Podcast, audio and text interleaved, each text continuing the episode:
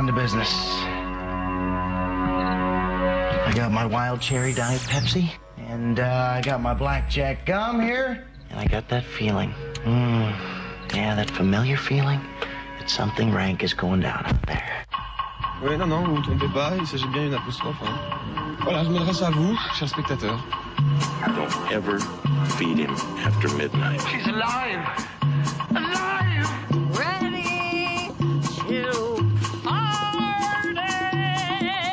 I'm sorry, Dave. I'm afraid I can't do that. How about man? Well, nobody's perfect. Qu'est-ce que faire C'est pas quoi faire. Les acteurs sont à l'aise dans leur personnage, l'équipe est bien soudée, les problèmes personnels ne comptent plus, le cinéma règne. Vers l'infini Après quelques dix jours à Cannes, Extérieur Nuit a fini de compter ses cocktails, ses micro-siestes et ses déceptions. Et c'est bien depuis Paris que nous enregistrons ce soir. Un rude retour depuis la vallée des Palmes, au point que certaines ont préféré s'échapper, comme Elisabeth, qui, je le crains, me délègue, ce, me délègue ce soir le soin d'introduire l'émission. Mais rassurez-vous, rassurons-nous, de Cannes on a replié les tapis, mais les images restent, elles, puisque nous reviendrons sur quelques films du palmarès que nous n'avons pas encore eu l'occasion d'aborder dans notre émission délocalisée de la semaine passée.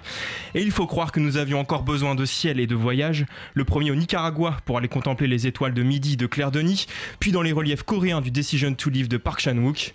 D'un col, montagneux à l'autre, de la Corée à Laos, nous irons aussi grimper les huit montagnes de Charlotte Van Der Mesch et Félix Van Groningen. Et après un détour dans les réserves amérindiennes de Riley Keough et son War Pony, puis par la case prison de L'Innocent, le nouveau film de Louis Garrel, il sera temps de lever, les yeux pardon, et d'apercevoir peut-être dans le ciel les fumées blanches des Mavericks du deuxième opus de Top Gun. Destination finale, une île burlesque dans la série Le Flambeau, si et seulement si nous ne nous sommes pas absorbés par les années 80 de la nouvelle saison de Stranger Things. Comme quoi, peut-être nous fallait-il, après les, salles, les insomnies canoises, tout, tout, mais pas encore Paris. Extérieur nuit, c'est parti.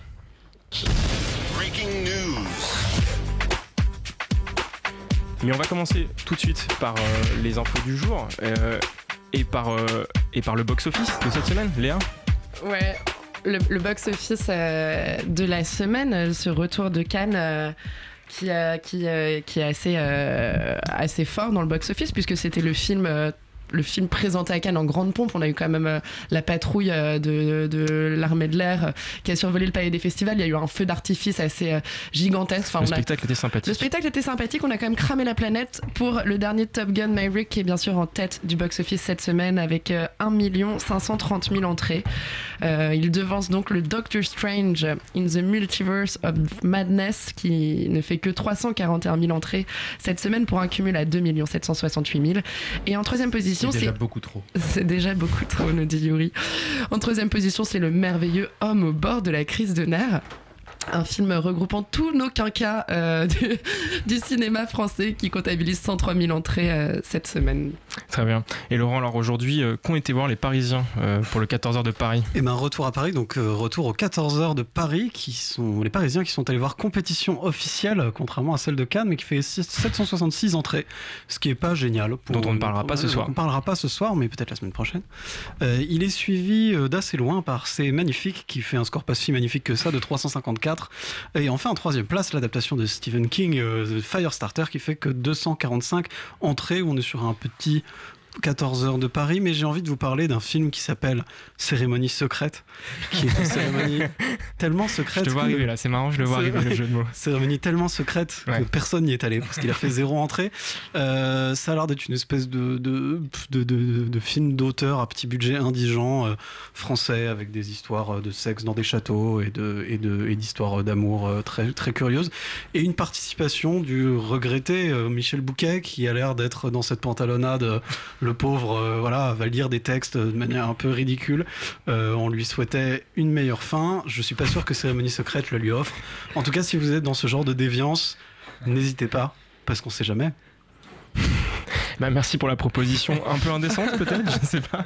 complètement Félix, module spécial, est-ce que euh, tu peux revenir euh, pour, pour nous sur le palmarès de Cannes avant qu'on rentre un peu dans le vif du sujet, euh, nous égrener un petit peu euh, les, les films qui ont rapporté des choses de Cannes et ceux surtout dont on ne va pas parler ou dont on a déjà, dont on a déjà parlé? Oui, carrément. Alors du coup, on commence par la Palme d'Or, évidemment. On fait ça euh, à l'envers. C'est sans filtre.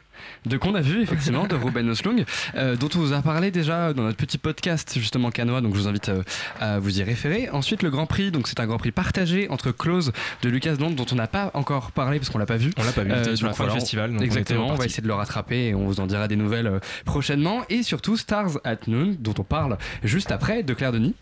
Euh, voilà, donc euh, vous allez avoir notre avis bientôt là-dessus. Euh, le prix du jury, c'est aussi un prix partagé entre IO, dont on vous a parlé aussi, gros coup de cœur pour énormément de, de chroniqueurs du, festival, et les 8 montagnes, dont on vous parle aussi aujourd'hui, donc restez sur Radio Campus Paris. Pour le prix d'interprétation masculine, c'est Song Kang-ho, donc l'acteur extrêmement connu, notamment de Parasite, et qui là a joué dans le dernier Coréeda, Les Bonnes Étoiles, dont on n'a pas encore parlé non plus parce qu'on l'a raté, donc on va le rattraper dès qu'il sortira. Le prix de la mise en scène, c'est Park Chan-wook euh, avec euh, justement Decision to Live. On en parle aussi aujourd'hui. Le prix d'interprétation féminine, c'est euh, Amir euh, Ebrahimi, pardon, excusez-moi, euh, pour euh, justement Respire, euh, respire. les pour Holly Spider justement de d'Ali Abazi. Euh, le prix du scénario, c'est Boys from Heaven de Tariq Saleh. Donc pareil, ça c'est des films Deux dont- films dont on a parlé quand même. Exactement, donc, que vous pouvez retrouver en podcast. C'est bientôt fini, hein, c'était très long. Oui, c'est-à-dire que prix 11 des du 21 films ont été 75e récompensés. anniversaire, euh, c'est justement les Dardennes avec Tori euh, et euh, Lokita. et Dont là, je on ne parlera assez- jamais. Jamais, évidemment. et je trouve ça assez rigolo parce que c'est quand même le prix du 75e anniversaire, donc un prix extrêmement euh, voilà, âgé, ça sent le renfermer. Pour les Dardennes, je trouve que c'est plutôt pas mal. Et du coup, la caméra d'or, c'est Warpony, mais je crois que tu vas nous en parler euh, plus précisément. Oui, parce qu'en fait, euh, je, suis le seul à l'avoir vu dans cette pièce euh, et je ne suis pas traditionnellement amené à donner mon avis. Mais c'est vrai que je voulais vous glisser un mot sur cette caméra d'or parce que je trouve que c'est un, un joli film qui méritait pas donc une chronique peut-être entière, mais en tout cas d'en glisser un mot. Quand il sortira en salle, je vous recommande chaudement d'aller le voir. C'est un très joli film. Moi, je suis très heureux de voir Riley Keough passer derrière la caméra parce que je trouve que c'est une actrice qui avait un parcours très intéressant, qui a toujours fait des choix très audacieux, dont j'aime beaucoup du coup les choix d'actrice et- le, jeu en règle générale. Et je trouve que cette finesse de choix, et ben on la retrouve beaucoup dans son film. C'est très abouti. C'est une chronique euh, dans les réserves euh, amérindiennes, donc euh, de la nouvelle pauvreté américaine, disons. Euh, ça suit deux personnages euh, de- d'âge différents, deux communautés différentes, de communautés indiennes différentes, dont les destins vont finir par se recroiser. Donc ça pourrait être un peu l'extérieur, une sorte de chronique sociale un peu chiante, un peu démocrate. Ça a parfois ces aspects-là, mais globalement c'est quand même écrit avec une finesse assez importante. Donc euh, et puis c'est filmé encore une fois dans des, dans des grands espaces. Enfin, il y a quelque chose de très chouette entre euh, des, des grands espaces filmés avec beaucoup de lyrisme, mais en même temps une pauvreté très crue et montrée de manière très très froide. Donc c'est un, c'est un très joli premier film, euh, très bien écrit. Je suis très heureux de voir Riley Keough développer sa palette d'actrices et de réalisatrices maintenant euh, à Hollywood. Euh, on a fait le tour du coup du, du palmarès, donc euh, bah, rentrons dans le vif du sujet avec Allez, le premier prochaine. film, Les Étoiles de Midi ou Stars at Noon euh, dans son titre euh, international, le nouveau film de Claire Denis.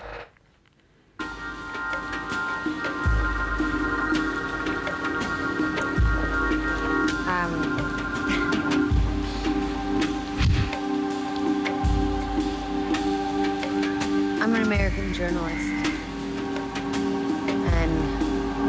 Going home tomorrow. Tomorrow or the day after. Muchas gracias.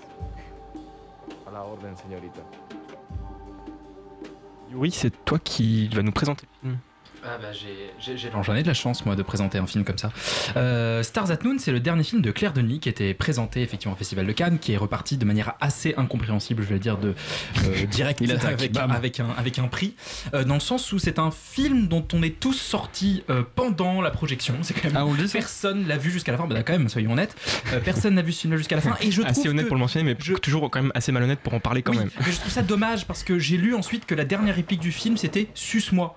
Et, à ce, et à- ce titre, j'aurais bien aimé voir la fin pour savoir comment on était arrivé à cette réplique de film porno allemand euh, qui, méritait peut-être. Voilà, c'est peut-être ça qui méritait le Grand Prix finalement. C'est cette réplique-là et, enfin, peut-être aussi la réplique euh, euh, sur la neige, enfin bref, sur la, peau blanche de Margaret Qualley qui était aussi blanche que les nuages. Enfin bref, un truc aussi niais comme vous pouvez l'imaginer que ces répliques qui sont tout à fait indigentes. C'est un film vraiment moi qui m'a laissé pantois dans le sens où euh, ça commence, ça, raconte l'histoire d'une pseudo-journaliste américaine, mais bon, euh, journaliste un peu du, dimanche quoi, parce qu'elle fait pas grand chose. elle est euh, planquée dans un pays latino-américain dont on apprend que c'est peut-être le Nicaragua, mais c'est pas non, plus tout à fait clarifié. Donc on va dire que c'est un pays latino-américain quelconque. Elle euh, couche avec des gens et à un moment elle euh, décide de sortir du pays avec l'aide d'un beau et mystérieux anglais euh, qui était censé être joué par Robert Pattinson et qui est là joué par sa version discount. Donc on est un peu sur un, un point de départ qui moi m'a plutôt charmé au début, je vais quand même être honnête là-dessus.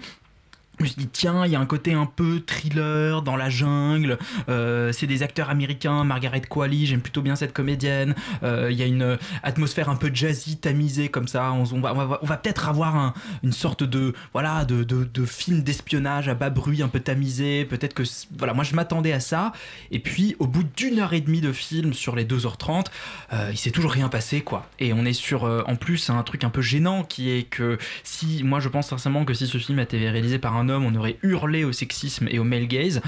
Euh, là, euh, c'est réalisé par Claire Denis, donc c'est un peu plus compliqué, mais globalement, euh, le personnage de Margaret Qualley est à poil un plan sur deux. Et quand elle n'est pas à poil elle chouine en se demandant où est donc passé l'homme de sa vie. Et euh, généralement la réponse c'est il est sorti fumer une clope. Il était juste derrière la porte. Et donc c'est globalement ce genre d'enjeu qui est un peu répété euh, de scène en scène. Et alors je ne comprends pas ce que Claire Denis veut faire avec ce film. En plus un, adapté d'un roman qui se passe dans les années 80 donc dans une situation politique ultra spécifique du Nicaragua qu'elle adapte en temps de Covid et du coup on ne sait absolument pas euh, quels sont les tenants les aboutissants même politiques de la situation. Alors qu'il y a un point de départ qui est plutôt intéressant sur cette journaliste qui est coincée, qui a plus de passeport, dont on comprend qu'elle a écrit un article qui plaît pas au pouvoir et du coup elle, elle essaie de s'en sortir comme elle peut. Mais euh, enfin moi la réponse qu'apporte le film c'est que s'en sortir en faisant la pute, je, je suis pas hyper fan globalement du message et, deuxièmement je suis un peu dubitatif quant à vraiment quant, à ce que Claire Denis veut montrer du Nicaragua, du journalisme, enfin je, ne je ne sais pas, je ne comprends pas le projet. Le ballon je ne comprends pas le projet et je suis un peu outré, j'avoue, que ce film soit au palmarès à un, un- comment dire, aussi haut euh, sur les marches du podium, parce qu'un Grand Prix, c'est quand même un gros, gros Il y prix. avait eu un peu la même réaction avec Atlantique euh, de Matty Diab qui avait eu le Grand Prix euh, du jury. Moi, c'est vrai que c'était un film que j'avais vraiment avait- beaucoup aimé, mais Il y avait une meilleure réaction quand même. Enfin, globalement, là, on est sorti de la salle. Je, je- tous les gens auxquels j'ai parlé euh, ont détesté le film. C'est-à-dire que personne n'a aimé ce film-là. C'est-à-dire que per- personne n'a compris ce, ce- ce projet. Et il y a toujours des gens même pour défendre un Bruno Dumont, tu vois. Euh, France, quand il était projeté, Oh. quand il était pro- non, mais quand il était projeté l'année dernière, globalement, j'ai trouvé que c'était infâme. J'ai trouvé des gens pour le défendre. Celui-là, non. Et donc, je, je me pose vraiment la question. Et, et globalement, moi, euh, ce serait ma conclusion, c'est que je pense qu'il faut pas qu'on oublie qu'en fait, je pense que les gens du jury, ils ont pas forcément vu beaucoup de films dans leur vie. Et c'est un, un vrai point. C'est-à-dire que je pense qu'il y a beaucoup de comédiennes et de comédiens. Et c'est en fait, ces gens-là sont pas forcément des cinéphiles. Et euh, non, mais je, je dis ça très très sérieusement. et sans aucun. Mais je pense que c'est par- par- par- je pense que c'est vrai. Je pense que c'est pas forcément des gens qui regardent beaucoup de films. Et c'est pas alors c'est pas leur faire offense que de dire ça. C'est juste que du coup, quand ils vont juger des films, c'est peut-être là d'où vient euh, l'espèce de différence, différence d'appréciation d'un- d'une œuvre comme celle-ci et d'autres en fait qu'on retrouvera aussi euh, plus bas dans le palmarès. Et donc je, je- c'est peut-être ça l'explication. C'est que nous on est peut-être, euh, on attend peut-être pas forcément les mêmes choses, on ne voit pas forcément les mêmes choses dans les films. Et donc euh, je laisse Félix euh, Oui, tirer Félix, sur toi, tu as vu beaucoup de films pour le coup. Euh, oui, peut-être un petit peu plus que certains acteurs ou actrices euh, du jury. Euh, non, mais en fait, le- le- je trouve que le gros problème, c'est que e- effectivement, il y a, il y a une matière en termes de de- de- d'idées ou même de postulats de base qui est, qui est immense, enfin, que je trouve euh, passionnante. Et pour le coup, en fait, le, le postulat est génial. le- effectivement, c'est génial. D'ailleurs, on, on y est tous allés. C'était, enfin moi personnellement, c'est le dernier film que j'ai vu à Cannes et j'étais en mode bon bah allez, peut-être que je vais voir un film enfin qui va un peu euh, voilà me, me challenger ou euh, qui va m'apporter des choses. Et pas du tout. Et pourquoi? Parce que Claire Denis s'attarde sur euh, des notions extrêmement datées de sensualité, de, de, de sexualité. En fait, c'est quasiment que ça. Et c'est très présent dans la filmographie de Claire Denis, mais ça a toujours été normalement en sous-texte à travers justement euh, euh, d'autres expériences, soit formelles, soit narratives. On prend Half-Life par exemple, avec toute une espèce de séquence euh, où euh, Juliette Binoche se masturbe dans une espèce de machine trop bizarre, mais pourquoi pas? Là, le problème, c'est que c'est filmé avec les pieds. C'est-à-dire que c'est vraiment un, un documentaire euh, France 2 qui passe à 2h du matin sur une région reculée euh, voilà, de d'Amérique du Sud, ça va pas. Enfin, c'est-à-dire que tu donnes un grand prix justement effectivement à un film comme ça, tu t'attends à avoir un minimum de mise en scène, un minimum justement de d'images cinématographiques qui racontent quelque chose.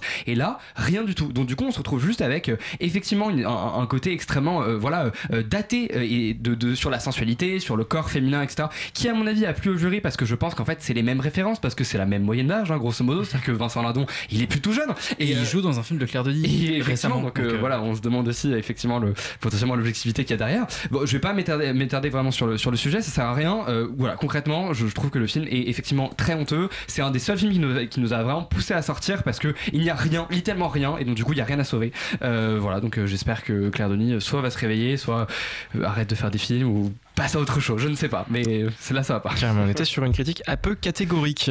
Euh, deuxième film de la, de- de la soirée qui, je crois, n'a pas convaincu non plus complètement autour de la table, c'est Decision to Live, le nouveau film de Park Chan-wook.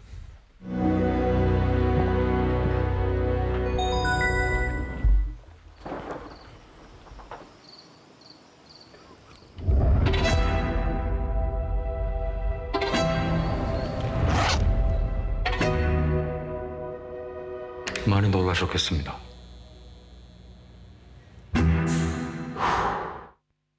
Et Solal, est-ce que tu peux nous expliquer ce que ça, de quoi ça parle Decision to Live Eh ben, Decision to Live, c'est très très, c'est très très simple en fait. C'est l'histoire d'un d'un inspecteur euh, coréen qui se retrouve face à une affaire euh, de meurtre et qui euh, tombe amoureux au cours de son enquête de euh, la femme du défunt et de donc la suspecte principale dans l'enquête.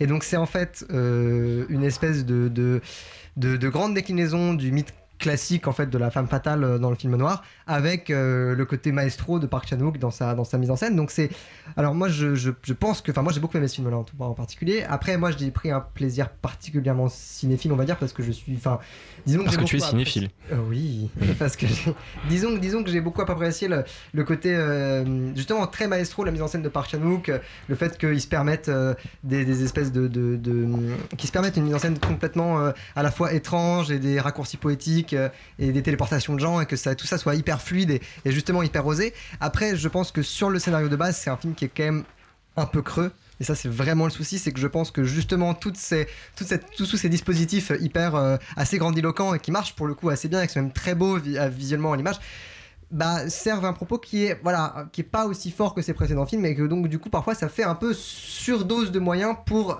euh, pas grand chose en fait euh, que ça raconte. Et donc ça c'est un peu dommage. Après voilà c'est un film qui si justement on, on- y va pour ça si on y va justement pour la beauté des plans en disant voilà je, je- compte voir un film grandiose justement maximaliste avec des plans hyper travaillés hyper léchés des super beaux décors etc pour le côté hyper plastique c'est un, un film formidable et ça mérite entièrement je pense son prix de la mise en scène.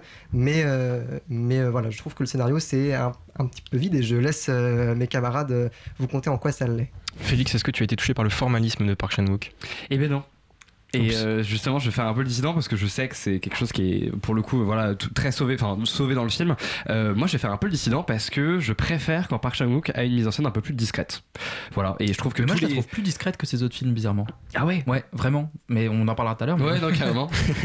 mais euh, je sais que voilà, par exemple dans All Boy ou, voilà certains certains films comme ça que j'avais adoré de lui, je trouve qu'il a une, une mise en scène qui est, qui est beaucoup plus vraiment centrée sur les personnages, quelque chose de beaucoup moins justement démonstratif, de beaucoup plus subtil, avec des choix. Évidemment, on pense euh, à la séquence voilà de par exemple d'affrontement euh, euh, quasiment dans une espèce de vue de, jeu vidéo dans All Boy. En fait, c'est des choix qui sont beaucoup moins travaillés, en tout cas beaucoup moins démonstratifs, mais qui moi personnellement viennent plus me toucher que ces espèces de zoom dans tous les sens, cette espèce effectivement de, de grandiloquence formelle qui fait un petit peu gadget par moment, je trouve. Effectivement, pour dynamiser un scénario qui peine, tout simplement parce qu'il y a des gros problèmes de structure. Je trouve qu'en fait, le- le- l'espèce d'enjeu intime, de la relation en fait entre les deux et cette espèce d'enquête en parallèle sur cette femme-là euh, ne se lie pas, bien du tout. Il y a vraiment des moments où on oublie complètement l'enquête pour être dans un espèce de truc euh, presque à l'eau de rose, complètement ridicule. Et d'un coup, des moments où on rebascule dans l'enquête et du coup, on se dit mais attends, je comprends pas. Pourtant, ils ils s'aimaient ou ils avaient des relations et là, il a l'air de complètement euh, en avoir rien à foutre, et être dans un espèce de truc de d'enquêter sur elle. Enfin, il y a vraiment une psychologie qui est pas claire, je trouve, et qui est, vraiment dû à des lacunes de scénario euh, qui font que voilà moi j'ai lutté contre le sommeil devant ce film là alors qu'on parle quand même d'un film de Park Chan-wook. Euh, je trouve que c'est pas du tout subtil en termes de, de, de personnages en termes de voilà de, mentalité. Je, je vois pas du tout ce qu'il apporte à ce genre qui est en plus extrêmement euh, voilà assez assez connoté. Enfin en tout cas il y a beaucoup de films qui ont déjà enfin voilà qui sont déjà allés explorer je vais y arriver la femme fatale au cinéma. Donc du coup voilà moi je- enfin je sais pas si je vous le déconseille mais en tout cas je trouve pas ça si impressionnant que ça. Et je pense que voilà il a fait des meilleurs films euh, avant et autant se repencher sur la filmo de, de Park Chan-wook. Léa, est-ce qu'on est sur un Park Chan-wook mineur? Écoute, moi, je, je connais beaucoup moins bien euh, la, la filmographie de Park Chan-wook. Euh, J'y allais quand même avec euh, beaucoup d'excitation parce que j'avais adoré Mademoiselle et du coup, euh, je m'attendais à retrouver un peu, euh, voilà, ces, ces extrêmes et, et ces partis pris et ce côté un peu déviant qui a du scénario qui, accom- enfin, qui accompagne très bien sa mise en scène. Je reconnais dans Decision to Live la patte Park Chan-wook. Je trouve que la mise en scène est quand même assez magnifique. Il tente pas mal de choses à la réal, des, bon, des, des projections dans, dans les scènes, dans les, les moments où, où il est en planque. Il y a, il y a beaucoup de trouvailles Moi, qui sont, voilà, moi aussi. Je trouve ça un peu lourd, par exemple. Il y a, il y a des moments, mais alors, pas. j'ai pas trouvé ça si lourd que ça, mais en fait, j'ai trouvé qu'en effet, à force de répétition, au bout d'un moment, on était là, genre, oui, bon, on a compris la subtilité. Parce qu'il a pas grand chose à dire en fait. Mais c'est ça. Malheureusement, en fait, finalement, euh, sa mise en scène est entachée par la faiblesse du scénario, qui est que, euh, bah oui, il y a deux trois twists, mais que tu vois venir euh, gros comme une maison. Et pour moi, c'était la teneur d'un scénario de Polar France 2 du dimanche soir. Alors c'est magnifique, c'est c'est livré dans un très bel écrin, mais finalement, ça ne raconte rien. Même le couple qu'il forme avec sa femme, on, on comprend pas bien où ça va, on comprend pas très bien comment pourquoi on en arrive là à la fin. Elle, la backstory de ce personnage chinois, mais avec euh, une histoire coréenne, n'est même pas vraiment déroulée jusqu'au bout. On comprend pas vraiment l'importance euh, de son grand-père, de ce qu'il a vraiment fait pour la Corée. Alors c'est peut-être nous qui connaissons mal l'histoire de ce pays aussi, mais euh, voilà, moi j'ai été très détachée finalement de cette histoire. J'avais du mal à vivre le suspense, j'avais du mal à comprendre la fascination de ce policier pour cette femme. Même tout ce qui est posé au départ de cet homme qui ne dort plus, de ce problème d'insomnie, n'est pas vraiment réglé. C'est un peu, euh, c'est c'est là comme du parmesan sur le gratin, mais c'est pas utile. Et, euh, et c'est dommage parce que j'ai vu d'autres films dont on va parler plus tard qui étaient qui avaient une finesse de scénario dans lequel rien n'était gratuit. Et là, bah, c'est un peu dommage pour ça. Et donc, euh, pour moi, c'est ça mérite son prix de la mise en scène. C'est très beau. Il y a beaucoup de trouvailles. Il faut aller le voir parce qu'on passe quand même un bon moment. Et moi, c'est un des rares films de la compétition où je suis pas sortie du film. C'est un des rares films de cette compétition cannoise où à la fin je me suis dit ah tiens c'est marrant pendant le film je me suis pas dit que j'étais en train de voir un film. Alors qu'il y en a quand même pas mal d'autres pendant la compétition où plusieurs fois je me rappelais que j'étais quand même dans une salle de cinéma. Euh, il est quand même assez long il dure il dure plus de deux heures. Mais euh, mais ça reste un beau film malheureusement euh, un peu vide de sens Yuri, est-ce que tu as goûté ce gratin euh, coréen Euh, ouais, mais j'ai pas grand chose à rajouter en fait par rapport à ce que vous dites. Simplement, je, je, je soulignerai quand même sa qualité visuelle. Et en fait, je vais juste, en fait, du coup, je vais réagir par, par, par rapport à ce qu'a dit Félix sur la grandiloquence de sa mise en scène. Au contraire, moi, je la trouve presque il retient les chiens quoi sur ce film. Et c'est un truc qui m'a presque déçu dans le sens où euh, effectivement, ce que ce que j'adorais dans Mademoiselle, dans euh, même dans Thirst ou dans euh, ou dans Old Boy, c'est vraiment quand quand tu vois des trucs tellement baroques, tellement absurdes, justement tellement grandiloquents que euh, tu te que, tu te laisses tellement emporter par la puissance de ces images. Et euh, là. Justement, je trouvais qu'il restait quand même très très en retrait de sa mise en scène, qu'il était toujours un peu à distance. On voyait le faire, on voyait, on le voyait faire des petits effets comme ça, mais mais je trouve que ça ça ça n'y allait jamais vraiment. Et c'est pour moi effectivement un problème de scénario, c'est-à-dire que le scénario ne s'envole jamais, il ne il ne t'emmène jamais ailleurs, et par conséquent la mise en scène elle reste aussi toujours très distante. Euh, mais globalement, c'est Park Chan-wook qui essaye de faire son Vertigo, c'est-à-dire que on est, euh, c'est le même scénario globalement que Vertigo d'Alfred Hitchcock, euh, à deux trois détails près et que ça se passe en Corée, globalement on est quand même sur exactement le même canevas narratif et et, et, et bah bon, il n'y est pas forcément arrivé jusqu'au bout, c'est pas un pari réussi. Euh, néanmoins, voilà, c'est en termes de en termes d'image de cinéma, c'est quand même Mais ce le, qu'on a le vu. euh, sensoriel fonctionne. Hein en soi, le sensoriel de Vertigo, le côté justement perdu, insomniaque, ce côté-là fonctionne. Ben en fait, moi, moi je trouve aussi théorique. Je, je, je trouve que rien n'est vraiment incarné dans ce film. C'est un Bah, peu ce fait, que je qu'on reproche. qu'on s'habitue trop en fait à la mise en scène tellement baroque en fait. C'est-à-dire qu'avant, Oui, c'est peut-être, ouais. avant comme c'était utilisé avec plus de parcimonie, quand ça arrivait, c'était vraiment surprenant. Ah, moi, je me souviens de la Et fin là, de. Mademoiselle avec le poulpe, avec des trucs comme ça, qui ça, était complètement folle. Et, euh, et, et, et là, il n'y a, pas- y a pas ce genre de choses. Et c'est-à-dire que du coup, comme le scénario lui-même est un peu plat et patine, euh, et ben, je reste toujours sur ma. Enfin, je dis, mais quand est-ce que ça va enfin démarrer Et puis le film est fini, je dis, mais quand est-ce que ça va enfin démarrer? Et euh, malheureusement, ça ne, ça ne démarre jamais. Mais bon, je, je reste quand même, un- moi, plus positif sur le film que, que ce qui a peut-être été dit par, par mes deux euh, comparses précédemment. Bon, bah, une ambiance un peu tamisée euh, pour ce Park Chan-wook. Euh, D'un d'un prix à l'autre, on va parler de, des, des Huit Montagnes maintenant, le, le film de Félix Van, Van Groningen et Charlotte Van der Mesch. Peccato che è finita l'estate.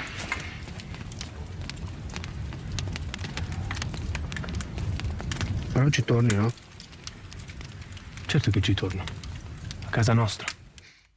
Léa, tu as vu le film de ces deux réalisateurs au nom imprononçable, et je m'excuse de mes écorchements. Euh, de quoi ça parle? Deux réalisateurs belges, donc Félix van Groningen qu'on avait découvert avec Belgica et Alabama Monroe, euh, qui réalise cette fois avec sa femme, Charlotte van der Merch, ce film euh, Les Otto Montagnés, puisque c'est une coproduction franco-belge-italienne, et qui va raconter une histoire d'amitié en fait étalée sur 30 ans. C'est l'histoire d'amitié entre Pietro, qui vient de la ville, et qui va passer l'été à Grana, dans le Val d'Aoste, une petite station de montagne, mais c'est pas vraiment une station de ski, c'est un village euh, de montagne, où il va rencontrer Bruno, qui lui est, euh, euh, un enfant du pays qui garde les vaches dans les champs. Et ils vont devenir euh, très amis, ils vont se perdre à l'adolescence et se retrouver à l'âge adulte euh, suite au décès du, père de, Pietro qui a légué en fait euh, à son fils une espèce de, de, de buron en fait de, donc de chalet perdu middle of nowhere à 3000 mètres d'altitude. Et les deux garçons ont décidé de le rénover ensemble et découvrir qu'ils ont chacun eu une relation différente avec ce père disparu Bruno qui lui n'avait jamais vraiment connu ses parents Pietro qui s'était fâché avec eux à l'entrée dans l'âge adulte et voilà. Donc le film c'est un film vraiment euh, coming of age mais euh, à un âge finalement plus adulte puisque ça va être deux hommes qui vont se chercher chercher à devenir hommes chercher à comprendre qu'est-ce que c'est qu'être un homme aujourd'hui dans ce monde.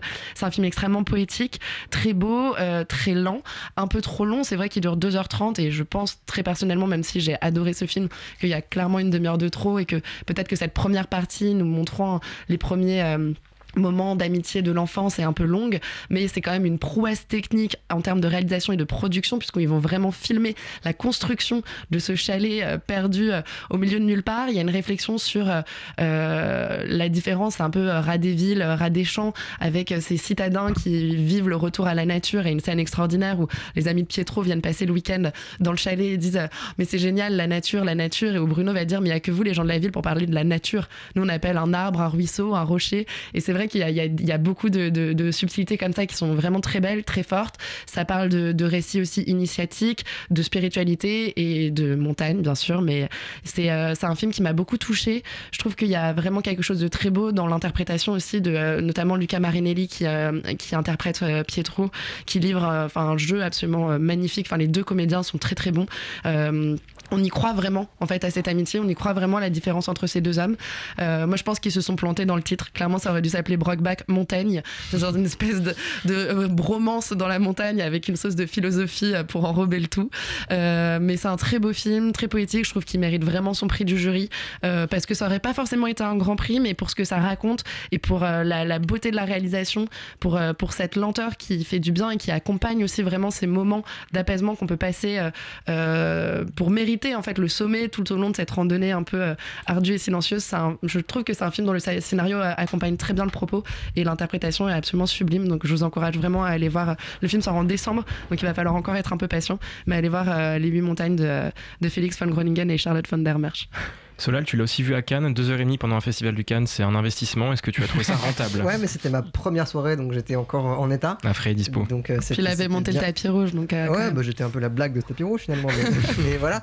Non, bah, je sais pas trop quoi ajouter à part le fait que moi je, je pense que c'est un film qui a besoin de prendre son temps et dont la lenteur est nécessaire, même si parfois justement on a l'impression qu'il y a une de trop. Je pense que si elle n'avait pas été là, le film en aurait vraiment pâti en fait. Je pense que c'est justement cette, cette espèce de côté très calme, très posé et assez contemplatif est vraiment nécessaire si vous voulez, le, au- ressenti euh, du film euh, en termes purement sensoriels deuxième fois.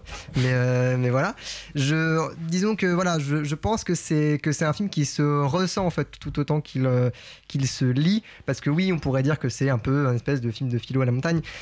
Je, pense que c'est pas une volonté en fait. Je pense que c'est vraiment quelque chose qui a qui, qui est de l'ordre plutôt de la, fresque de toute une vie d'un homme et en particulier de deux hommes justement dans leur histoire de séparation, de retrouvailles. euh, dans, liés par justement cette montagne dans laquelle ils ont passé leur enfance. Et disons que je pense aussi que c'est un film où, où on sent, disons, la, la vibration, je pense, des metteurs en scène à aimer filmer ce qu'ils filment. Je trouve que c'est, j'ai, j'ai rarement vu euh, euh, au cinéma justement des- une suite, si vous voulez, autant de plans aussi forts en fait sur, euh, sur, euh, sur des paysages ou sur des gens, etc. Dans la montagne, C'est parce, que t'as- c'est parce que t'as pas vu Make to My Love intermédiaire de que l'amour pour les personnages, il est très présent. Ouais, je pense a- je suis d'accord. Mais non, mais je, je- je veux dire qu'il y a. Je, je pense que c'est un film qui a été composé justement, qui a été réalisé avec avec beaucoup, avec beaucoup d'amour et avec beaucoup de passion, et ça se ressent. Et rien que pour ça, c'est très beau. Et en plus, c'est voilà, c'est je trouve ça euh, à la fois, à la fois voilà très posé, très contemplatif, mais en même temps assez moderne. Il y a des, il y a, il y a une espèce de rythme qui aussi avec des séquences qui vont aller, des séquences ellipsées, elliptiques qui vont justement euh, relancer un peu l'intrigue pour revenir à un moment plus posé, pour, revenir à une séquence clip. Donc il y a vraiment un truc de, construit et de et d'assez euh, de quand même assez dynamique je trouve dans cette espèce de temps long euh, donc voilà moi je pense que c'est assez bien construit que c'est plutôt que c'est plutôt beau et même que c'est une jolie histoire donc euh, moi je vous encourage euh, je, vais vous, je, je vous encourage plus que simplement à aller voir ce film Bon, ben, il faudra attendre décembre pour découvrir euh, ces, ces deux heures et demie de, de film dans les montagnes italiennes. Triste monde tragique. Oui, effectivement.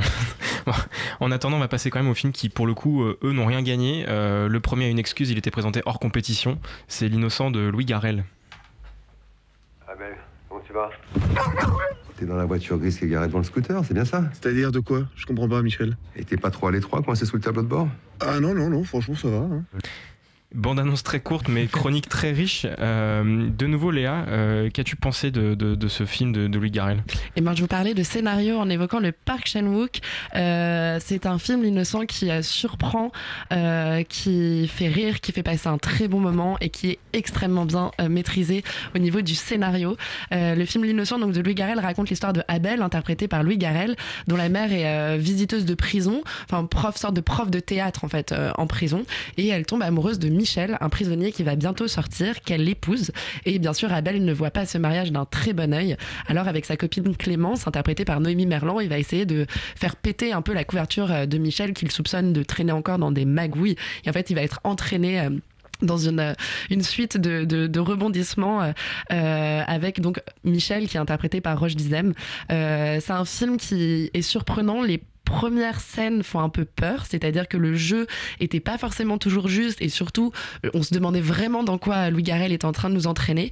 Et en fait c'est une comédie, euh, une comédie de braquage complètement burlesque euh, qui fait vraiment penser à la fois à du Woody Allen mais aussi un peu au film des frères Cohen. Euh, je me suis marrée mais comme comme rarement en fait pendant ce festival de Cannes, euh, comme rarement devant des comédies françaises. Louis Garrel vraiment nous, nous, nous montre à quel point c'est un très bon comédien de comédie. C'est vrai qu'on a plutôt tendance à penser au film de son père dans lequel on, les a, on l'a découvert au départ, donc dans des rôles plutôt tragiques. Là, euh, en rôle de, de comédie, il est, il est incroyable, et il renverse tout. Et c'est surtout un film où rien n'est gratuit. C'est-à-dire que moi, je me suis posé la question au début où, où le personnage d'Abel euh, travaille dans un aquarium avec Noémie Merlan, et je me suis dit, ouais, bon, ok, il fait des jolis plans dans un aquarium, super. Et en fait, non ça a, une, une- ça a un sens plus tard dans le film, etc.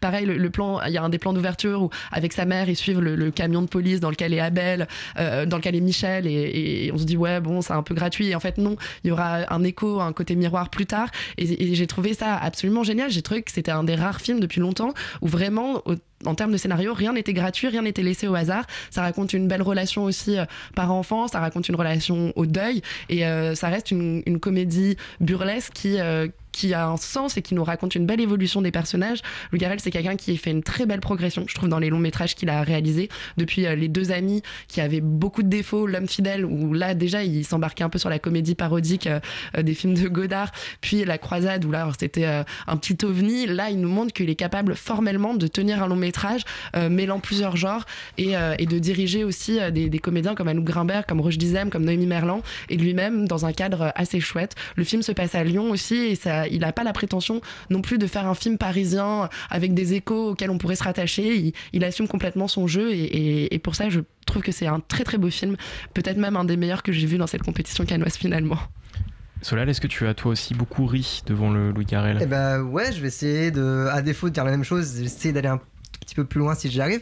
Mais non, en fait, je dirais que justement, moi, ce que je trouve assez agréable dans la filmographie de Louis Garrel, c'est que justement, c'est qu'on sent que c'est pas un mec prétentieux qui cherche à mettre plein de à son spectateur, mais qui pourtant utilise des dispositifs de mise en scène qui sont parfois justement assez sophistiqués.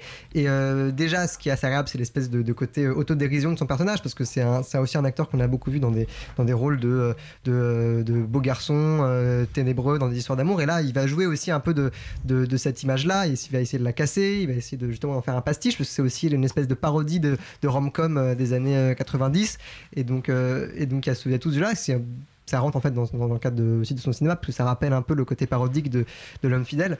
Et. euh, et voilà, donc il y a tout c'est un côté méta sur le métier d'acteur, puisque dans, dans le but de leur braquage, en fait, le Noémie Merlan et Lou Garrel vont jouer la comédie pour, euh, pour euh, distraire euh, le, le conducteur d'un camion. Ce qui est Et une donc- des meilleures scènes du Ce film. qui est, Euh, moi, je pense, la meilleure scène ouais, du film. il y a- y, des côtés. La, la scène du, du restaurant, elle est a- absolument incroyable. Il y a des trucs très très drôles où vous avez Louis Garrel qui regarde la caméra et qui gueule Mais je suis pas comédien C'est très très marrant.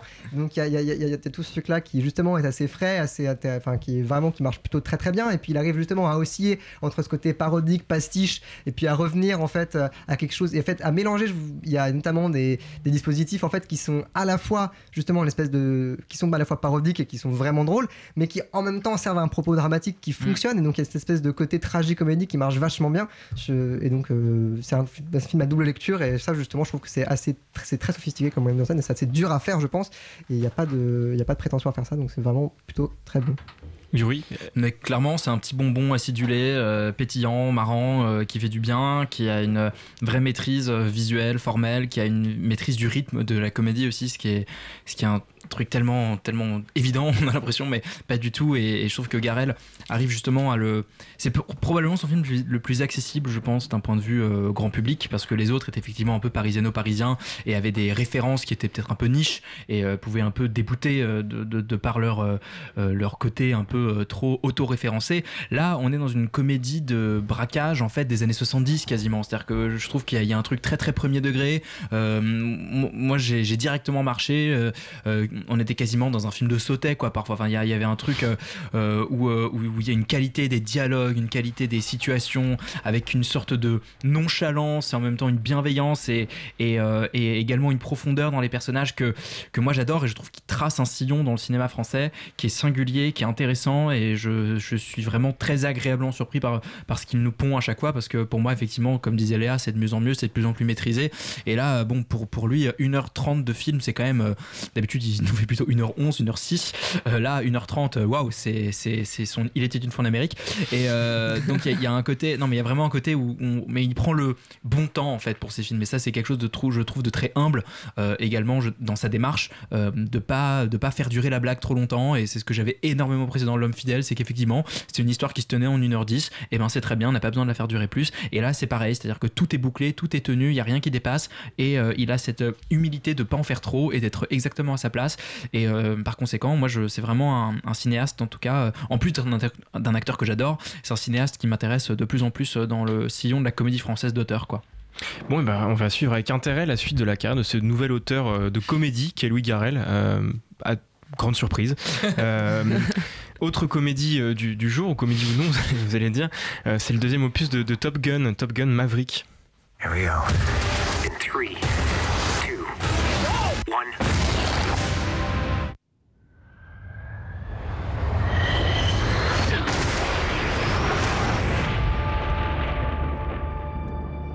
What do we have here? God, here I thought we were. Et Félix, de quoi ça parle Top Gun? Enfin non, me dis pas de quoi ça parle, je pense que tout le monde sait. Mais euh, retrace peut-être à, à quelques mots. Alors en gros, du coup, c'est la suite de, du pro- de Top Gun du nom qui est sorti il y a 35 ans, je crois à peu près. Et du coup, Tom Cruise, tout botoxé, revient euh, pour sauver encore une fois le monde d'un ennemi dont on taira le nom à jamais.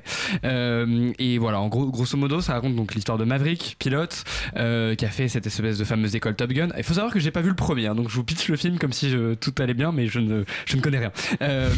J'ai vraiment découvert le 2 euh, comme, un, comme un néophyte et c'était très très bien. Euh, voilà, et donc du coup en fait il se trouve que euh, il a il il n'arrive pas à se faire pro- promouvoir, enfin je sais pas quel est le rang au-dessus de ce qu'il est, mais crois qu'il il est reste bloqué, et- il reste bloqué, Ouais, simple soldat. quoi. C'est ça, exactement. Et donc, du coup, on le met en tant qu'entraîneur pour justement entraîner la nouvelle génération, quelque part, de pilotes. Parce qu'il y a un ennemi donc, dont littéralement on tait le nom parce qu'on ne sait pas qui c'est, qui est là et qui a une base secrète avec des, des trucs militaires et nucléaires et c'est pas bien. Et il faut euh, tout casser et tout détruire. Mais sauf que, évidemment, c'est hyper compliqué parce qu'il faut passer par un canyon, je sais, quoi, je sais pas quoi. Il faut un expert vraiment pour euh, voilà, euh, entraîner ces super soldats. J'ai trouvé ça horrible. Voilà, je, je pose mon avis sur la table. Tu perds dans la salle. J'ai vraiment trouvé ça pas bien du tout, alors que je, je sais qu'il est en train de tout exploser au box-office et que tout le monde trouve ça super. Euh, moi, j'avoue que j'ai eu vraiment pas mal de mal avec le film. Notamment parce que, bon, évidemment, le scénario est, tient sur un timbre-poste, c'est débile, c'est extrêmement, voilà, américain, on est les plus forts, Tom Cruise qui sauve le monde, nanana. C'est un- pur exemple de cinéma fasciste au sens premier du terme. Ouais, exactement, voilà, c'est euh, enfin, c'est super. ouais. Mais ça, limite, c'est comme dans le 1, donc. Oui, donc à la limite, Pourquoi pas, hein, pas, C'est bon, Starship Troopers au premier degré, quoi. Tu- ouais, mais tu te dis quand même, ça fait 35 ans, ils auraient peut-être dû retravailler un tout petit peu le scénario pour euh, amener autre chose, mais non, bon, pourquoi pas, soit. Euh, mais ça, j'enfonce un peu des, des portes ouvertes. Par contre, là où je vais faire un peu mon dissident et un peu mon casse-couille. Ça fait deux fois aujourd'hui. Ouais, mais je, je- c'est un peu ma personnalité finalement, je, je Mm, n'existe peut-être, que à travers ça à la radio, c'est d'une tristesse euh, énorme. Euh, c'est en termes de mise en scène. En fait, je, euh, alors que j'aime beaucoup euh, Kosinski, qui est du coup, euh, qui était le réalisateur de Tron, Tron l'héritage et euh, de euh, Oblivion, qui étaient deux films, euh, bon, avec des défauts, mais qui en tout cas en termes de visuel étaient assez solides et euh, respectables pour du blockbuster, euh, pas vraiment d'auteur parce que c'est pas un Denis Villeneuve ou quoi. Euh, et du coup, j'aimais bien ce gars et là, je trouve que c'est extrêmement simple, vraiment en termes de mise en scène. C'est euh, voilà, c'est des, des cadres qui sont euh, euh, pas spécialement travaillés, alors qu'il aime d'habitude justement aller vers quelque chose d'assez esthétisé, assez recherché. Et surtout, j'arrive pas à ressentir vraiment quelque chose de, très sensoriel, alors qu'on me vend justement des batailles d'avions complètement g- gigantesques, incroyables, sans effets spéciaux. Et en fait, et on en parlait un petit peu avec Laurent avant l'émission, je pense que le fait qu'il y ait très peu d'effets spéciaux les bloque un petit peu en termes de, justement de mise en scène de, du, voilà du grandiose en fait étonnamment. Et c'est vrai que moi mettre voilà une caméra dans un vrai avion avec Tom Cruise qui va super vite, c'est pas un truc qui va venir vraiment me chambouler. J'ai besoin que ça soit un tout petit peu mis en scène. J'ai besoin qu'il y ait justement une- un vrai sentiment de poursuite entre justement les, avions. Si je prends Dunkerque par exemple, il y a des super scènes euh, justement d'aviation. Et là, pas du tout. Et c'est aussi dû au fait qu'il y a très peu de scènes en fait finalement d'action. Et les seules scènes qu'il y a, c'est euh, genre euh, des entraînements. Donc du coup, euh, Top c'est- Gun en même temps. Enfin, c'est- non mais peut-être mais mais du coup euh, voilà. Du coup moi ça ne m'intéresse pas. C'est pour ça que j'ai pas vu le 1 et que je, je verrai probablement jamais. Voilà. Je trouve pas ça super intéressant. Pas du tout révolutionnaire. Donc les gens s'extasient parce que ils sont complètement brainwash par euh, les Marvel et les effets spéciaux. Voilà. Je fais du mépris de classe pas du tout. Mais euh, mais juste voilà réveillez-vous. Il y a quand même des, des films qui sont bien mieux euh, même avec des effets spéciaux. Là c'est c'est pas possible. enfin je trouve ça vraiment ridicule. Ton voisin est en train de bouillir sur sa Ouais, chaise, c'est oui, Yuri, et il, pense brûle de défendre ce film fasciste. Ouais, parce que je trouve ça très bien. Aïe, aïe, aïe, aïe, aïe. Non, en fait, je, je trouve ça, je trouve ça très bien. Je trouve, en fait, je trouve que c'est un très beau film en, en- en miroir avec le 1. En fait, je suppose que tu ne peux pas le voir sans le 1. Euh, c'est un, c'est effectivement, si tu le prends au premier degré, ce film-là est indigent, euh, bien sûr. Euh, par contre, c'est un film qui, euh, qui est tout le temps en, en- en dialogue avec le premier. Et il est en dialogue avec le premier d'une manière que je trouve assez intelligente, assez émouvante, parce qu'il est, il est tout le temps en train de se poser la question bah, de la vieillesse et de la, de la fin et de la transmission. Et justement, je trouve que euh, là-dessus, il arrive, il arrive très très bien à incarner ça, parce qu'en fait, le film s'appelle Top Gun Maverick, donc c'est vraiment pas un film sur les avions, c'est pas un film ça, c'est un film sur le personnage de Maverick. C'est sur Ouais, son qui est le personnage le moins intéressant du film quand même Non, parce que moi je trouve hyper intéressant et notamment parce qu'il y a un vrai parallèle avec la carrière de Tom Cruise et moi c'est ça qui me passionne dans les films de Tom Cruise, c'est- c'est le discours qu'il a sur sa propre carrière. Alors oui, c'est un ego trip euh, à 100%, moi ça m'intéresse, Euh, tant pis si ça t'intéresse pas. Ah, c'est hyper pas pour théorique, toi. euh, enfin, je- Et ben, non, non, c'est très très incarné au contraire parce que dans le sens où euh, Tom Cruise se pose aujourd'hui un peu dans le cinéma hollywoodien comme le dernier euh, mohican d'un cinéma artisanal fait avec les mains, euh, sorte de euh, blockbuster d'action des années 90, euh, d'une tradition qu'il s'évertue à perpétuer dans ses Missions Impossibles et dans ce film-là également. Et tout le film lui rappelle que globalement, il est en passe d'être dépassé. Il va être dépassé. et, et lui, à un moment, dit Maybe so, sir, but not today. Ça, je trouve incroyable. Et, euh, et, du coup, tout le film va travailler cette question euh, de Tom Cruise confronté à sa propre fin, en fait. Et, Maverick, qui dans cette, euh, dans cette, dans, bah, dans cette histoire de Top Gun, vit avec, avec ce- cette culpabilité de, la mort de Goose, hein, sans, spoiler le, le premier film, et bien là va devoir lui aussi se confronter à sa propre, à sa propre mort, enfin, à sa propre mort, à sa propre fin, et notamment à la transmission aux générations futures. Et de ce point de vue-là, moi je trouve le film très intelligent, très intéressant, notamment, euh, et, je le trouve au contraire très bien mis en scène, et notamment les scènes d'avion. Et ça, c'est un argument qui est- qui n'est pas le mien, que j'ai volé à quelqu'un, mais que je, je restitue quand même. C'est que, en fait, pendant tout le film, on t'explique quel est le parcours, comment il marche, et en fait, à la fin, c'est ad nauseam. On n'en peut plus, en fait, de ce parcours qu'on nous dit, oui, en fait, c'est à gauche, à droite, paf, on monte, il y a la gravité, on redescend. Sauf que, quand euh, Maverick prend les manettes, il y a une séquence de 5 à 10 minutes où il fait le parcours. Et on n'a pas besoin d'explication, on comprend absolument tout. C'est du pur cinéma visuel, on n'est absolument pas perdu. On sait pourquoi il tourne à gauche, on sait pourquoi il tourne à droite, on sait pourquoi il monte, on sait pourquoi il descend. Et à la fin, quand ils le font tous ensemble, on est encore plus, euh, euh, on est encore plus avec eux dans l'action parce que justement le film a pris le temps avant de nous l'expliquer. Et en ça, moi je trouve le film extrêmement malin, très très bien mis en scène et qui dialogue notamment avec cette scène avec Val Kilmer que moi qui m'a bouleversé quand je l'ai vu. Euh, et, voilà. Après, c'est pas un chef-d'œuvre, hein, je vais pas non plus sauter au plafond, mais je te trouve très très dur. Laurent, est-ce que tu peux te poser en juge de paix euh, Bah, sur ce je, Maverick je- je vais essayer, euh, je vais essayer parce que si tu veux, euh, c'est comment dire, c'est un film qui est qui est comme, comme- en fait, vous- je pense que vous avez tous les deux un peu raison en gros. C'est-à-dire que euh, en Merci effet, c'est- Laurent, le il a compris la mission. Non mais désolé, mais le film est intéressant parce que aussi euh, Tom Cruise est un peu la dernière euh, grosse star d'action des 80s canal historique quoi, encore en activité. C'est-à-dire qu'il est là, il fait encore des, des films de ce genre et c'est le, il est tout seul. Euh, et donc du coup c'est vrai qu'il y a, il y a tout, un, tout ce rapport par rapport à sa carrière, par rapport à justement euh, euh, cette espèce de d'ancien monde un peu qui est un peu en train de mourir, etc. et Qui, qui, est relativement touchant. Et tu parles de la scène avec Val Kilmer qui est, je suis d'accord, complètement bouleversante. Après ça c'est quand même un délire un peu de nerd qui, qui voilà qui connaît un peu la, la carrière, les personnages, etc. Et le et d'ailleurs enfin disons que au-delà de ça, le film est quand même vraiment un blockbuster un peu con des années 80, Mais bien globalement, sûr, qui sûr. reprend trait pour trait un peu la même chose que le premier film, Euh, sachant que le premier film, moi je l'ai revu il y a pas longtemps, il, y a quand même, il est quand même assez problématique, voire euh, vraiment scandaleux et parfois un peu mm, juste pas très bien écrit, vraiment fait à l'arrache. Celui-là est, je dirais, d'un petit peu meilleure facture en fait que, que Top Gun 1 en matière d'écriture et de- d'organisation, on va dire. Euh, mais disons que c'est vrai qu'en dehors des gens qui ont vu le premier film, qui, entre guillemets voient ce que c'est, comprennent euh, et, et apprécient en gros toute cette espèce de vague de blockbusters à l'ancienne, euh, euh, qui sont finalement des films de propagande à moitié, enfin des trucs, des trucs qui sont un peu scandaleux, mais pour lesquels on peut potentiellement avoir une tendresse. Euh, je vois pas trop l'intérêt à part, et si tu laisses, les gens euh, qui savent faire du mépris de classe faire du mépris de classe, Félix, euh, à part c'est un public non éduqué, entre guillemets, enfin ce qu'on appelle le public, la uneducated audience, qui va voir ce truc comme une espèce de truc bourrin, avec des ressorts scénaristiques absurdes et, des, qui sont hyper visibles à des kilomètres, et, des, le personnage féminin qui globalement ne sert à rien d'autre que d'avoir un love interest un peu claqué. C'est comment dire, c'est c'est la fois finalement pas, pas inintéressant parce que c'est un retour aux sources du blockbuster, mais en- honnêtement, en dehors de ça, c'est quand même un film qui est pas terrible et qui, euh, mais qui, mais qui arrive à offrir à ceux qui cherchent ce genre de choses les sensations qu'ils peuvent avoir face à ce genre de film avec des moments que je trouve moi très spectaculaires, notamment toute la, toute la, la séquence de fin qui est assez longue, de dure une bonne demi-heure, où euh, il y a des avions, il y a du pampan, euh, on s'en prend plein la gueule et c'est rigolo. Et moi je l'ai même vu en 4DX parce que quitte à pousser la débilité, autant y aller à fond. Tu parce vraiment que- tourner à droite et à gauche sur le parcours. non mais c'est-à-dire que tu vois genre si tu fais des films qui sont des roller coasters va genre pousse le délire à fond tu vois et va dans un roller coaster. Mais euh, mais du coup le, le- voilà je comprends pas trop l'intérêt de voir le film si c'est pas par nostalgie parce qu'honnêtement en dehors de ça il a à peu près aucun intérêt à part quelques jolies scènes dans des avions. Euh, mais si vous aimez ce, voilà le cinéma des années 80 ce genre de délire là bah, je- ça peut être intéressant et c'est pas forcément un moment désagréable. C'est surtout mieux que le premier qui a, à part euh, des passages crypto-gays un peu rigolos, euh, a quand même assez mal vieilli en fait à pas mal, à pas mal de niveaux.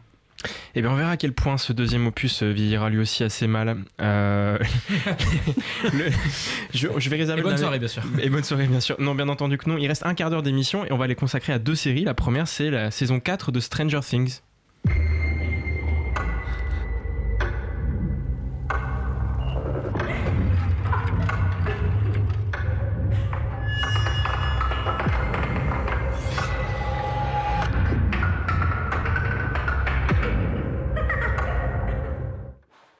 Et sur cette euh, bande-annonce euh, très alléchante, Laurent, qu'est-ce que tu Ça a l'air extrêmement conceptuel, peux alors que dire c'est Ouais. vraiment pas du tout.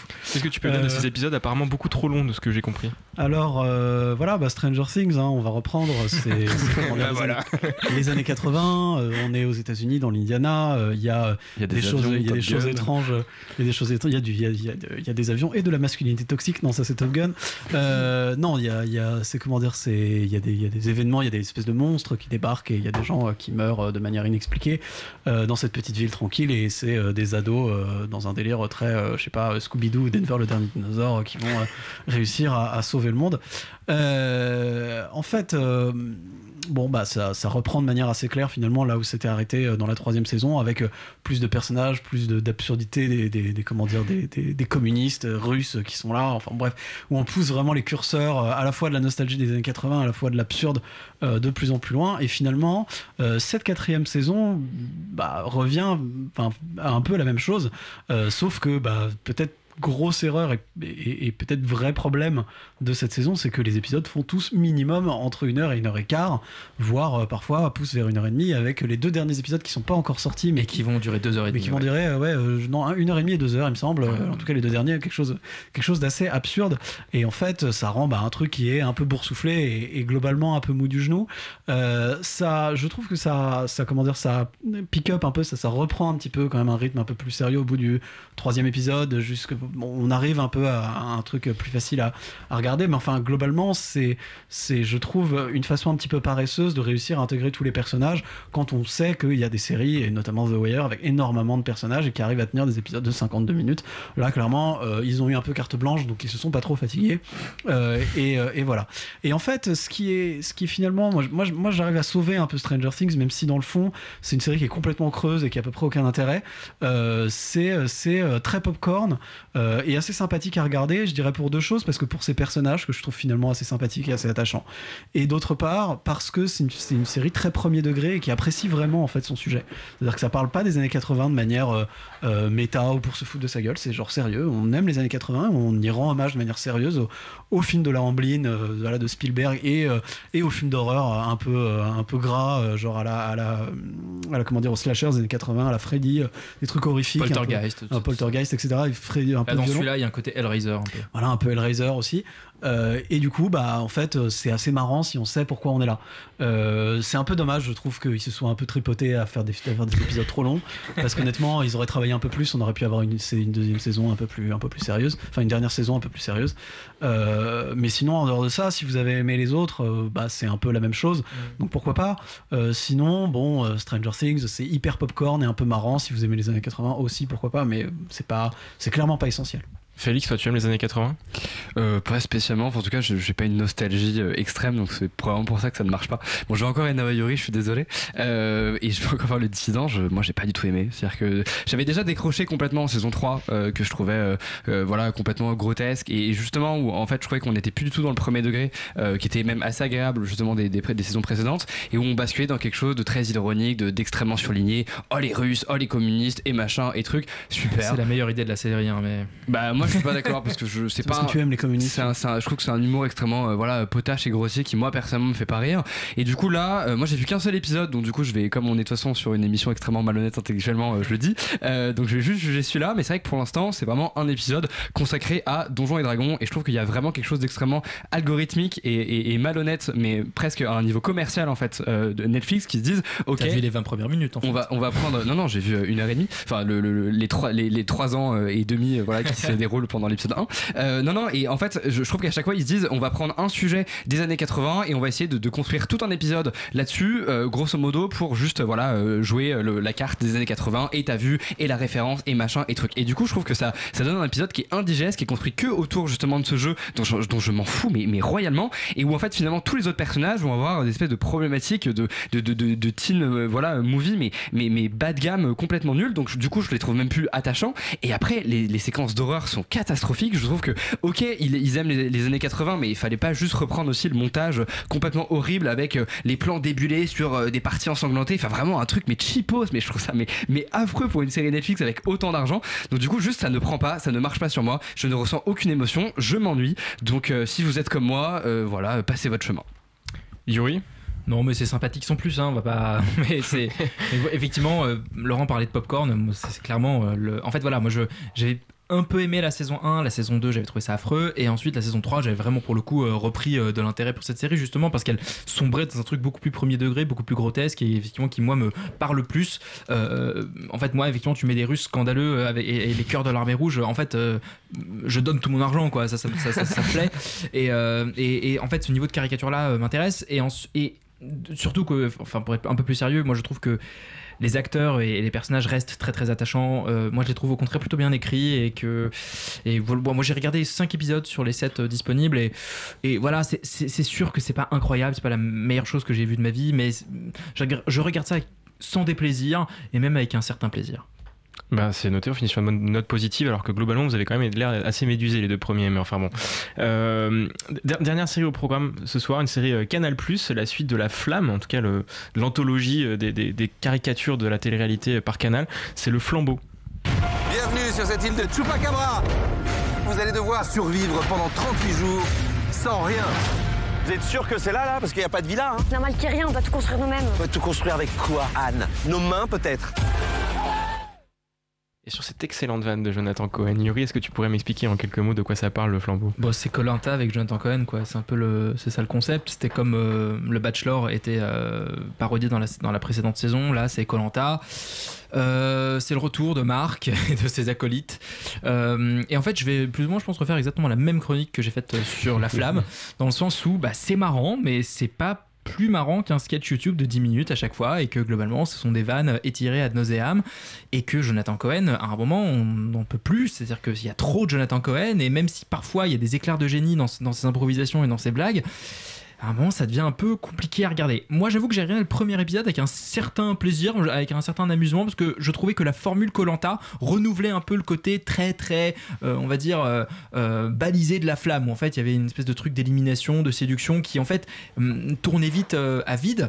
Et, là le côté Colanta, c'est sûr que ça ramène une dramaturgie naturelle un peu plus intéressante, un peu plus divertissante, avec des étapes, avec des, avec des, concours, etc., etc. Et ça donne en fait des séquences, justement, ce genre de. Ces séquences-là donnent des trucs incroyables, notamment il y a un talent show euh, organisé euh, dans l'épisode 5, je crois, qui, qui m'a fait hurler de rire tellement c'est con. Et, euh, mais pour le coup, c'est réussi. Et je vais également reprendre l'argument de ma précédente chronique, qui était de dire, ben, en fait, à un moment, les personnages sont tellement cons que j'y crois plus. Et c'est exactement ce que je reprochais en fait au flambeau, c'est que, en fait, Marc il me fait plus rire parce que c'est plus un vrai personnage. C'est en fait, on sent qu'ils ont mis des vannes un peu comme ça. Et, parfois, il y a par exemple Jonathan Cohen qui joue un mec euh, qui est dans une secte et tout ça, ça me fait plutôt marrer parce qu'il a les meilleures vannes. Genre, euh, euh, non, non, mais voilà, il faut acheter une nouvelle voiture de luxe au grand maître pour qu'il nous amène plus rapidement au paradis. Moi, ça, c'est le genre de vanne qui me fait plutôt rigoler et qui semble savoir où est Xavier Dupont de Ligonnès. Ce genre de, de, blague, c'est assez rigolo. Mais pour le reste, c'est un peu une ressucée du premier avec le retour d'Adèle Exarchopoulos et de, et de Leila Bekti qui hurle Marc à tout bout champ. Donc il y a, un petit essoufflement au bout de la saison 2, ce qui est dommage. Et, euh, mais bon, après, si vous faites la vaisselle, vous mettez ça en fond et que de temps en temps vous jetez un œil et que vous tombez sur une blague marrante, ça marche très bien. Voilà. Mais c'est pas quelque chose qu'il faut vraiment regarder avec attention parce que, auquel cas, euh, autant regarder l'original, quoi. C'est plus divertissant et mieux fait. Léa, est-ce que tu préfères Colanta ou, ou cette, euh, ce Et- remix et que je pense qu'on va arriver un peu au même constat, c'est-à-dire que pour moi c'est une série qui est écœurante. C'est pas une série qui se binge, c'est une série qui va se consommer euh, un épisode par jour ou euh, un petit moment sur ta pause déj. Euh, moi, au bout de deux épisodes, je suis un peu écœurée, j'ai plus envie d'en voir un troisième parce qu'en effet c'est extrêmement répétitif. Il y a aucune évolution des personnages, mais pas dans le bon sens du terme comme c'est le cas dans les sitcoms. Là, c'est vraiment des personnages où finalement j'arrive pas vraiment à y croire. Notamment le personnage de Géraldine Nakache qui est censé être devenu policier. Je trouve ça lourdingue, on n'y croit pas trop. Vite poches Voilà, c'est c'est- il y, a- y a des trucs qui fonctionnent pas. Je suis d'accord avec Yuri qu'en fait, il y a des très bonnes vannes par moment, il y a, y a des, des- des fulgurances très drôles, mais que souvent, on est quand même dans de l'humour un peu potache, un peu lourdingue, et que c'est pas toujours excellent. En revanche, ce qu'on peut quand même reconnaître, notamment à cette nouvelle saison, c'est en effet renouveler le genre où Marc n'est plus le maître du jeu, et donc il va plus être au centre de tout, et ça, ça fait quand même un peu du bien. Et Cadmerade puis, et- et, voilà, les et Gérard guests, Darmon les qui sont vraiment super, C'est. Cadmerade, Gérard Darmon, voir Darmon euh, débarquer, c'est quand même genre assez génial, en macheté, euh, c'était assez splendide. Donc il y a des très beaux guests qui vont renouveler un peu quand même la base un peu euh, d'humour de cette série, mais, Mais qui, Sans malheureusement. spoiler, se font très vite éliminer quand même. Ouais, c'est euh, ça, c'est ça, ça tient pas, ça tient pas la route euh, tout du long. En fait, la parodie s'essouffle et si tu veux, là où des maîtres de la parodie comme le Palmacho, Grégoire Ludig et, et David Marseille y arrivaient très bien, c'est parce que c'était des sketchs très courts sûr. finalement. Alors que là, c'est vrai que bon voilà, 8 épisodes de euh, 35 minutes à chaque fois, c'est un peu long, euh, voilà. Mais j'ai quand même lu une très bonne blague sur Twitter que je ne peux m'empêcher de partager, c'est que j'espère que la saison 3 ce sera la flamme cuche, une, parodie de Top Chef. Et euh, en effet, Jonathan Cohen, si tu nous écoutes ou si tu lis Twitter, ça peut être une bonne idée, mais peut-être qu'il faut arrêter les parodies et revenir à- avec un tel cast à une création, une vraie création originale qui, euh, qui pourrait être euh, excellente. Et est-ce qu'il faut dire à Jonathan Cohen de prendre des vacances? Bah, je- j'ai l'impression qu'en fait, le tournage de cette série, c'est des vacances pour lui. Parce que il y a parfois où ils sont en vacances et tu sens que c'est juste des vannes qui se font entre eux, que c'est un peu monté à la machette et que globalement, c'est marrant, c'est des blagues, quoi. Mais on- on est un peu exclu parfois par de, de, cette, de ce. De ce Ouais, il y a beaucoup, beaucoup de private jokes et il y a beaucoup de, de blagues un peu entre eux. Ah, Ouais. Et, il y a Thomas Simega aussi qui fait une apparition dans, dans la Ouais. série euh, en tant que complotiste. Moi, c'est ce genre de blague me fait très, beaucoup rire euh, où il assimile absolument tout à un pseudo complot, complot juif. Enfin, c'est assez marrant. euh. Décidément, c'est, on, est, on est sur une ligne quand même assez cohérente dans ce qui te fait rire quand même, je, je, je- je signale. Bah, le caca et le fascisme, ouais. Oui, le communisme, ouais, ouais, et le ouais. communisme, ouais. Donc finalement, Ruben Östlund et le flambeau. Et voilà, et on boucle la boucle. Merci beaucoup pour cette chute magnifique. J'allais dire que du, du palmarès canois euh, à une vraie, un vrai faux Colanta parodique, on avait quand même brassé beaucoup d'univers ce soir, avec beaucoup de recommandations et j'ai l'impression quand même beaucoup de non-recommandations. Euh, donc, euh, Comme sur- d'hab, hein, c'est externe. voilà, donc, donc sur ce, on va quand même vous souhaiter une, une bonne semaine. On se retrouve mercredi prochain et vous retrouverez Elisabeth mercredi prochain, rassurez-vous. Et en attendant, on va remercier Manon à la réalisation pour ce soir et, euh, et on va vous souhaiter une, une bonne semaine. Et on remercie surtout- quand même Valentin à, à la présentation de l'émission. C'est Grande gentil, première. c'est gentil, merci beaucoup. Et, euh, et puis oui, à la semaine prochaine et restez sur Radio Campus Paris, c'est la bringue, il me semble.